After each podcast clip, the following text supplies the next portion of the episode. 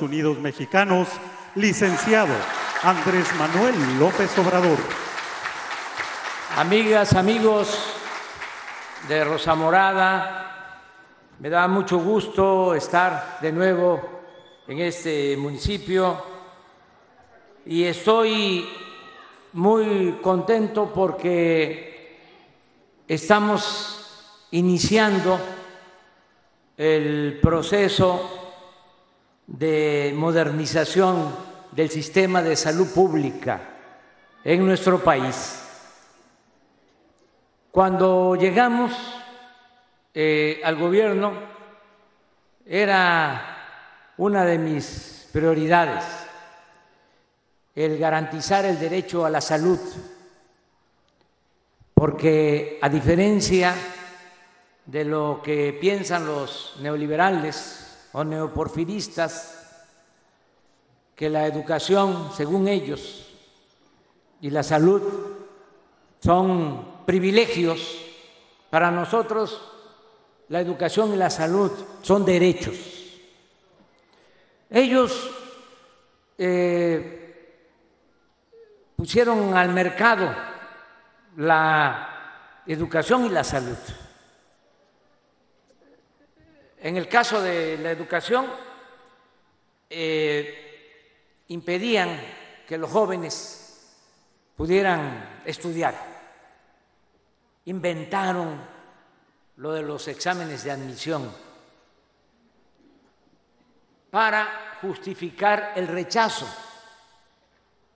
a miles de jóvenes que querían estudiar en las universidades públicas siempre era lo mismo.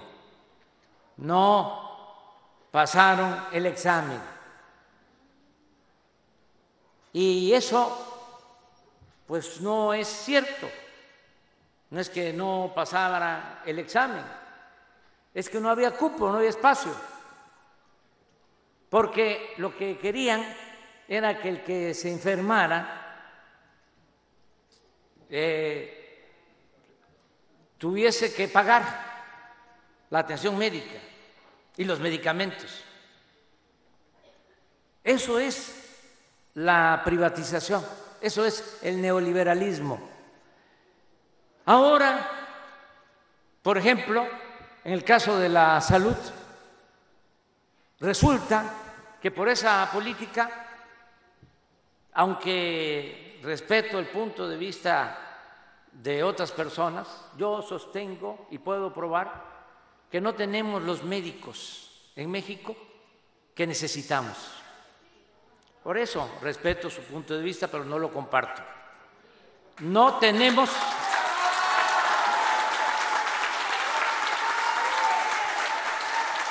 médicos suficientes y lo más eh, urgente, no tenemos especialistas conseguir pediatras para venir a, trabajar a Rosa Morada, cualquier pueblo, cualquier municipio, es muy difícil, porque con razón los médicos buscan estar en las ciudades para que sus hijos puedan tener acceso a las escuelas, a mejores condiciones de vida. Y es muy difícil que los especialistas puedan eh, ir a trabajar a las comunidades más apartadas. Por eso, desde el principio dijimos, ese es el reto, el desafío. ¿Cómo levantamos el sistema de salud que está en los suelos? Porque lo que había era una gran simulación eso que llamaban seguro popular, como aquí se ha dicho, ni era seguro ni era popular, porque se enviaba el dinero a los gobiernos estatales y se usaba ese presupuesto con otros fines o se lo robaban. ¿Saben cuánto compraba el gobierno en medicinas? Cien mil millones de pesos. Solo a 10 empresas distribuidoras y tres de esas empresas distribuidoras vendían 65 mil millones de pesos al año al gobierno.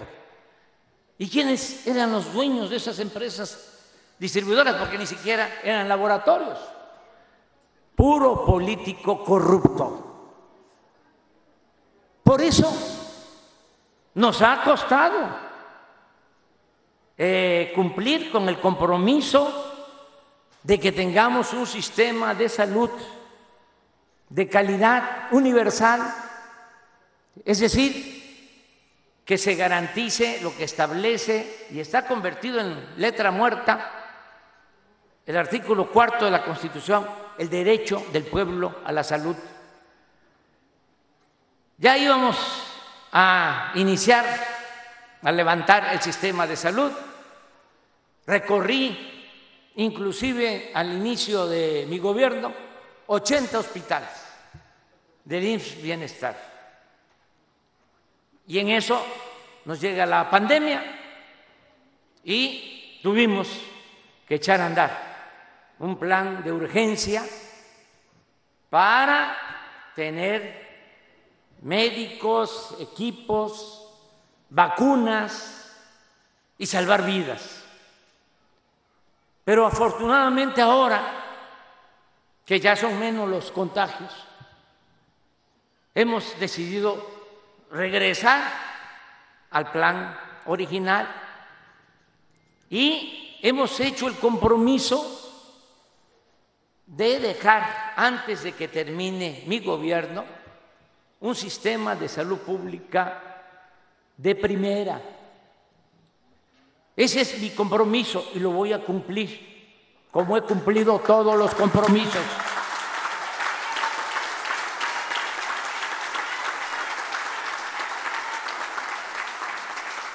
Y ya empezamos aquí en Nayarit y desde luego eh, con protestas, porque esto es natural. La democracia tiene que garantizar el derecho a disentir.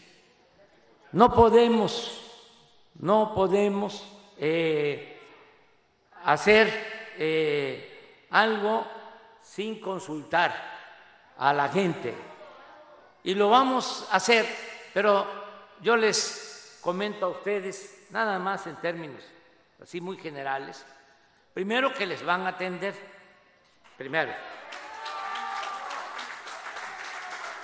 Y lo segundo, eh, por eso, pero es, es, es mi palabra.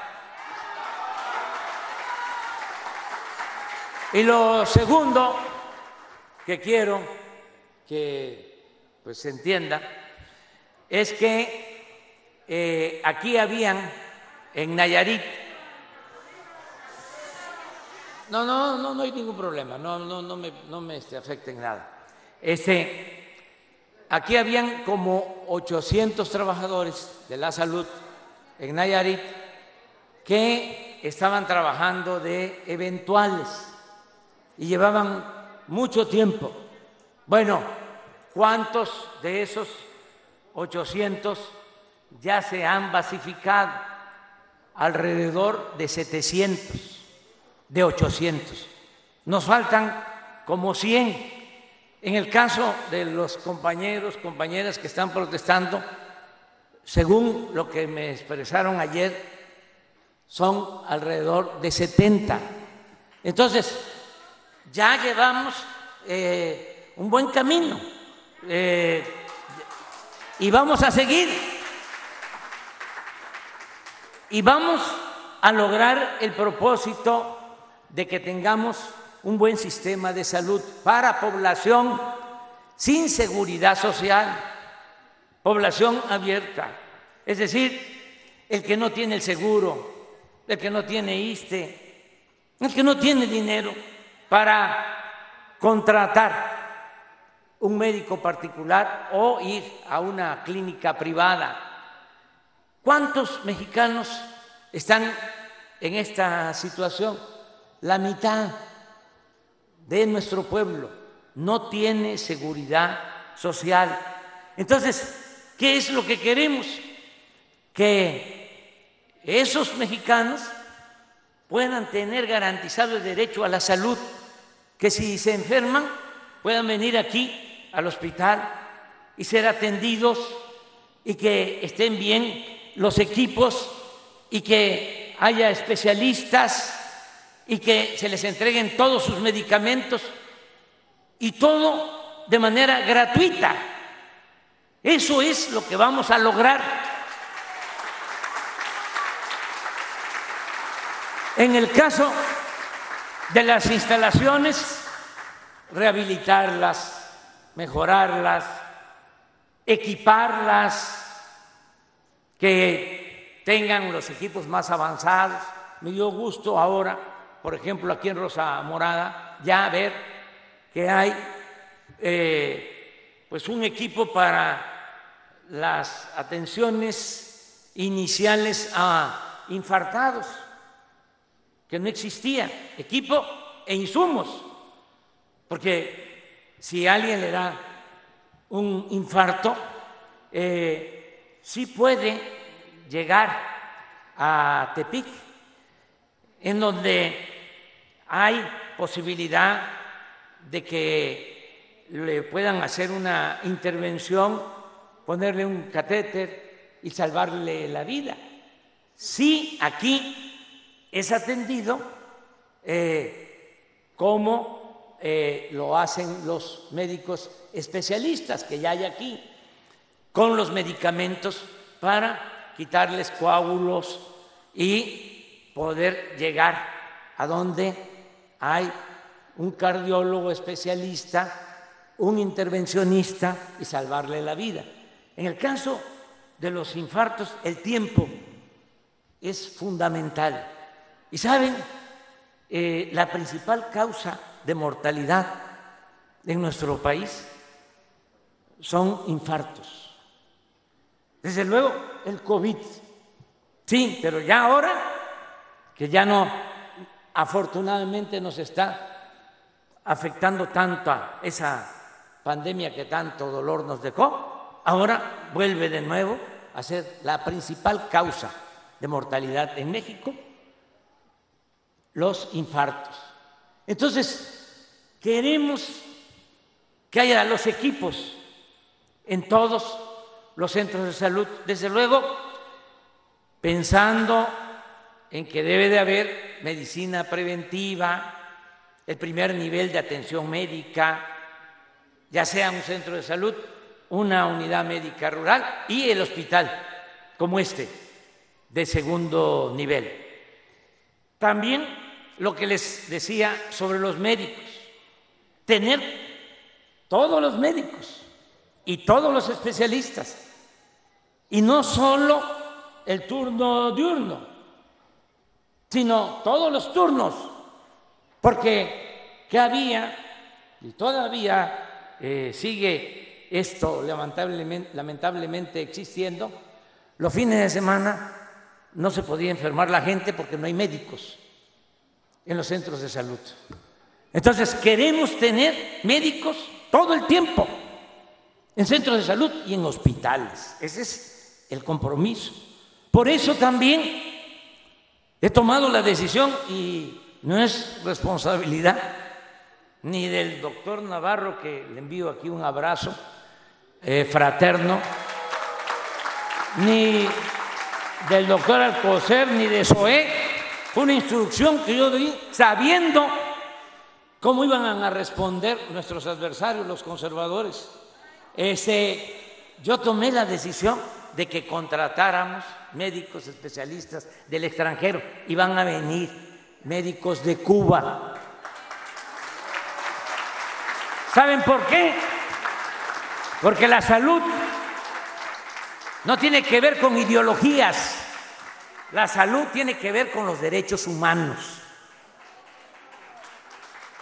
Y si hay que traerlos de Estados Unidos y de Rusia o de Cuba o de Japón o de Francia, lo vamos a tener aquí.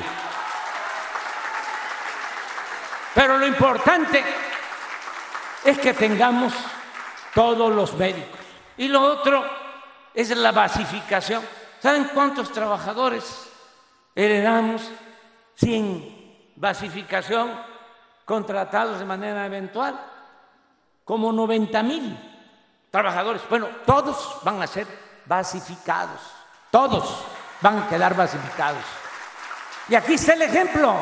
Aquí donde está la protesta. Les decía yo, de 800, me acaban de decir una compañera, doctora, este, porque recorrimos el hospital y estuvimos ahí dialogando. Y ya cuando terminamos, me dijo una doctora, me dijo, este, ¿puedo hablar con usted? Sí, habla. No, pero es que lo quiero hacer eh, en privado ya pues los que me acompañaban eh, de manera muy amable se retiraron y también ya me dijo en corto, muchas gracias, porque ya tengo mi base.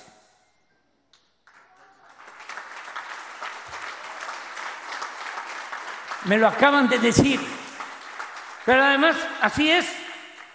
Entonces vamos a basificar a todos los trabajadores de la salud y vamos a mejorar el servicio de salud. Los que fueron despedidos injustificadamente, injustamente, van a ser reinstalados, restablecidos. Nada más les digo una cosa, se tiene que ver, nada más, eh, revisar qué hace, porque no queremos gente que cobre sin trabajar.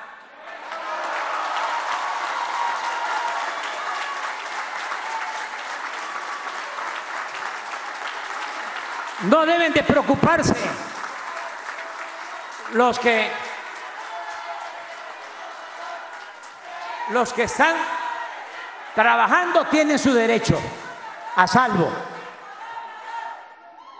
Y vamos a mejorar el sistema de salud, no van a faltar los medicamentos. También ese era otro problema. Les hablaba yo de las tranzas que hacían en la compra de medicamentos. Ya se acabó, estamos comprando los medicamentos también en el extranjero para que no falten los medicamentos en centros de salud y en hospitales. Saben que nos ha costado enfrentar una campaña fuertísima porque era una verdadera mafia. Pues imagínense un negocio de 100 mil millones de pesos al año estaban metidos hasta dueños de medios de comunicación y pensaban que con la campaña de que no había medicamentos usaron y me dolía muchísimo hasta los niños con cáncer diciendo no hay medicinas para los niños con cáncer y todo. Bueno, una campaña, bueno, a Loret de Mola, para ser más claro, le pagaban, le pagaban los que vendían los medicamentos una empresa que vendía medicamentos y todavía sigue vendiendo medicamentos relacionada con Roberto Madrazo, que fue gobernador allá en mi estado de un partido que no voy a mencionar. Bueno, eh, él tenía como negocio, tiene como negocio la venta de medicinas y él le daba dinero a Loret de Mola para desacreditar al gobierno. Pero saben ustedes, Sí, sí, saben ustedes que nosotros, nosotros nos formamos abajo, eh, a ras de tierra, no somos fifís, no nos formamos arriba, nos formamos abajo, caminando con el pueblo.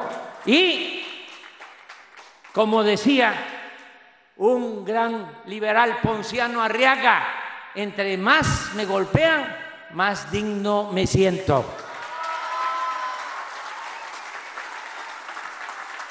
Que es un poco lo que comentaba aquí el doctor. Si no tuviésemos ninguna oposición, si no hubiese reacción, ¿por qué se habla de los reaccionarios? Porque son los que se oponen a los cambios, a las transformaciones. Entonces, Qué bien que hay reaccionarios, ahora los estamos eh, viendo con mucha nitidez, con mucha claridad. Ahora, por ejemplo, Estados Unidos con Canadá eh, nos están haciendo un reclamo porque queremos rescatar nuestro petróleo y la industria eléctrica nacional. Bueno, aunque parezca increíble, los reaccionarios de México están defendiendo a las empresas extranjeras. En vez de defender a Pemex y a la Comisión Federal de Electricidad, están defendiendo a las empresas petroleras, a las empresas eléctricas del extranjero. Son unos traidores a la patria. Pero ¿saben qué?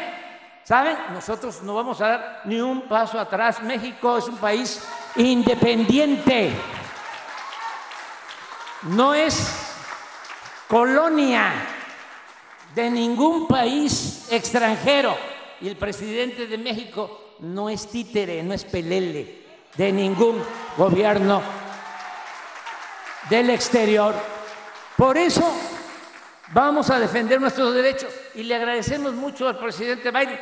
¿Cuál es la defensa? Nada más les voy a recordar a los que están promoviendo esta campaña en contra de Pemex y de la Comisión Federal de Electricidad, lo único que les voy a recordar es, oiga, el presidente Biden siempre me dice cuando hablamos de que el trato entre nosotros se debe dar siempre con un pie de igualdad. Entonces, eso es lo que me dice el presidente Biden, pues eso es lo que voy a hacer valer, la soberanía de México, la independencia de México. Y vamos a seguir adelante. Muchas gracias a los médicos, mujeres, hombres, a las enfermeras, a todos los trabajadores del sector salud. ¿Saben? Estamos saliendo adelante de esta crisis por el apoyo de los trabajadores. Hablaba yo de los electricistas. Ellos nos ayudan mucho. Por eso voy a defender la Comisión Federal de Electricidad, porque si hay un huracán, te toco madera, bueno, esto es plástico, en Nayarit, eh, voy a cambiar de ejemplo, en otro lugar, en otro lado, ¿saben? Eh, se caen todas las líneas de transmisión y en una semana esos trabajadores restablecen la energía eléctrica, los trabajadores electricistas. Y lo mismo los trabajadores petroleros, que están levantando la producción de petróleo y ahora la producción de gasolinas y de diésel. Y por eso, aunque no les gusta a los eh, fachos, a los conservadores, la gasolina en México es más barata hoy que en Estados Unidos y que en Europa por los trabajadores petroleros. Y lo mismo con los trabajadores de la salud. Lo mismo, tenemos que unirnos entre todos. La labor, eh, la profesión de médico, de enfermera, tiene que ver más que con ninguna otra cosa, con el corazón, con el humanismo, con el amor al prójimo. No se puede ser mercantilista siendo médico o estando trabajando en el sector salud. Lo fundamental es lo humano, lo que debe de caracterizar al sector salud de nuestro país es esa frase según la cual nada humano me es ajeno. Lo más importante es la salud del el pueblo, el curar, lo que ustedes sienten cuando están atendiendo un paciente y le están salvando la vida. Esa es una gran satisfacción. Trabajar en bien de otros, poner al el servicio del conocimiento en bien del prójimo. Eso es lo más importante lo que estamos haciendo aquí en Nayarit y en todo el país, para que dentro de dos años nos vamos a sentir todos orgullosos de que ya aquí en Rosa Morada va a estar funcionando muy bien todo el sistema de salud, no va a haber falta de médicos, de especialistas, de medicamentos y la gente va a tener garantizado ese derecho que tiene que ver con el estado de bienestar, el que el ser humano tenga protección desde que nace hasta que muere, desde la cuna hasta la tumba, seguridad social, que no estemos pensando, y si nos enfermamos, eh, ¿A dónde vamos a ir? ¿A qué hospital? ¿Y cómo vamos a pagar eh, la cuenta? ¿Vamos a tener que vender la parcela? ¿Vamos a tener que vender nuestra tierra, nuestra casa? ¿Nos quedamos sin nada? Más pobres. Eso no. Tenemos que garantizar el derecho a la salud. Por eso me da muchísimo gusto estar aquí con ustedes en Rosa Morada. Muchas gracias a todas y a todos.